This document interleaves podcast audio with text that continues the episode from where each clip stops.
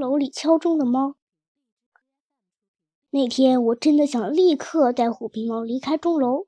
我相信佩凡哥哥能治好他的耳朵，让他重新听见声音。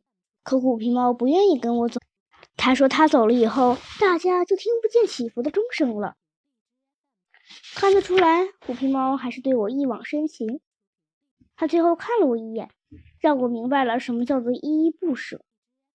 然而，他还是转身跑进了钟楼，留给我一个坚定的背影。哎，多么超凡脱俗的猫啊！绿毛龟叹了一口气。它不仅有美丽的外貌和高贵的仪态，最重要的是，它的心中有信念。那天在钟楼底下见到虎皮猫的时候，我最想知道它为什么要离开医院。我更想知道他为什么会来到钟楼天天敲钟。尽管我在问这些问题的时候，他因为耳朵听不见而没有回答我，但最后我把他对我说过的话都理了一遍，最后知道了事情的来龙去脉。虎皮猫的妈妈就是当年敲钟人养的一只小猫。敲钟人去世以后，虎皮猫的妈妈跟着虎皮猫的爸爸去了翠湖公园。但是虎皮猫的妈妈从来也没有忘记过钟楼里传出的钟声，他知道钟声对那些习惯钟声里起伏的人们意味着什么。虎皮猫的妈妈心里有个愿望，那就是回到钟楼里，静静地听着那悠扬的钟声，在钟声里为他的女儿祈福。虎皮猫的妈妈没有完成自己的愿望。长大后的虎皮猫经常站在塔顶上远望。寻找远方的那座钟楼。傍晚，他也常常在塔顶上聆听，捕捉着从远方传来的钟声。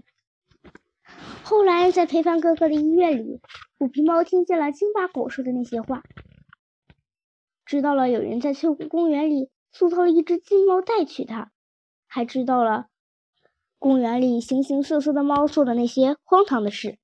虎皮猫厌倦了，彻底厌倦了。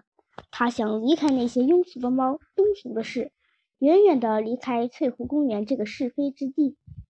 离开医院以后，他便开始了寻找钟楼的旅程。他完全是凭着他妈妈给他讲的那些细节找到钟楼的。可现在，钟楼的四周都已经挖上了鱼塘，人们很多年没有听见钟声了。这么多年了，没有人走进钟楼，因为钟楼里住满了蝙蝠。每到傍晚的时候，成千上万的蝙蝠便飞了出来，黑压压的一大片，如同乌云，被人们视为不祥之物。在人们心中，钟楼也成了令人恐惧的不祥之地。虎皮猫做的第一件事就是把钟楼里的蝙蝠驱赶出去，可蝙蝠太多了，它们密密麻麻地倒挂在粗绳上。虎皮猫不明白钟楼里怎么有那么多粗绳，他决定。把这些绳子扯断。虎皮猫纵身一跳，拉住最粗的一根绳子，没想到钟楼里发出了一声巨大的响声。原来钟楼的大钟被敲响了，成千上万只蝙蝠争先恐后的飞了出去。虎皮猫像荡秋千似的来回荡着，它每荡一下，大钟就被敲响一次。钟声响彻云霄。蝙蝠们魂飞魄散，被赶进了深山老林。从此以后，每天傍晚，虎皮猫就吊在钟绳上荡秋千，让钟声传到很远的地方，让听到钟声的人们恢复在钟声里起伏的习惯。渐渐的，人们也知道，在钟楼里敲钟的是一只猫，但是没人见过这只猫。只有在钟声响起的时候，人们远远的看见钟楼的吊钟下。有个金色的影子在晃动，人们开始给虎皮猫送来吃的，以此表达他们的感恩心。他们划着小船，把食物放在花丛里，然后悄悄离去。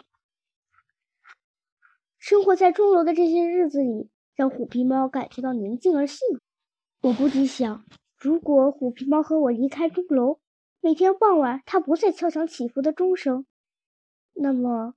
就算它和我日夜相伴，就算我让他的耳朵重新听见了声音，可是他的心里还有那份宁静，那份幸福吗？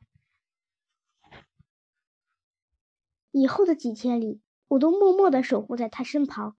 每天傍晚，他敲响祈福的钟声时，我就为他也为自己祈福。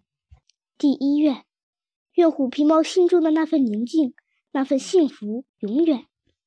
第二愿，愿我和虎皮猫永不分离。第三愿，愿虎皮猫的耳朵能重新听见声音。尽管虎皮猫不会离开钟楼，但我仍然没有放弃让它的耳朵重新听见声音的希望。我期待着奇迹发生。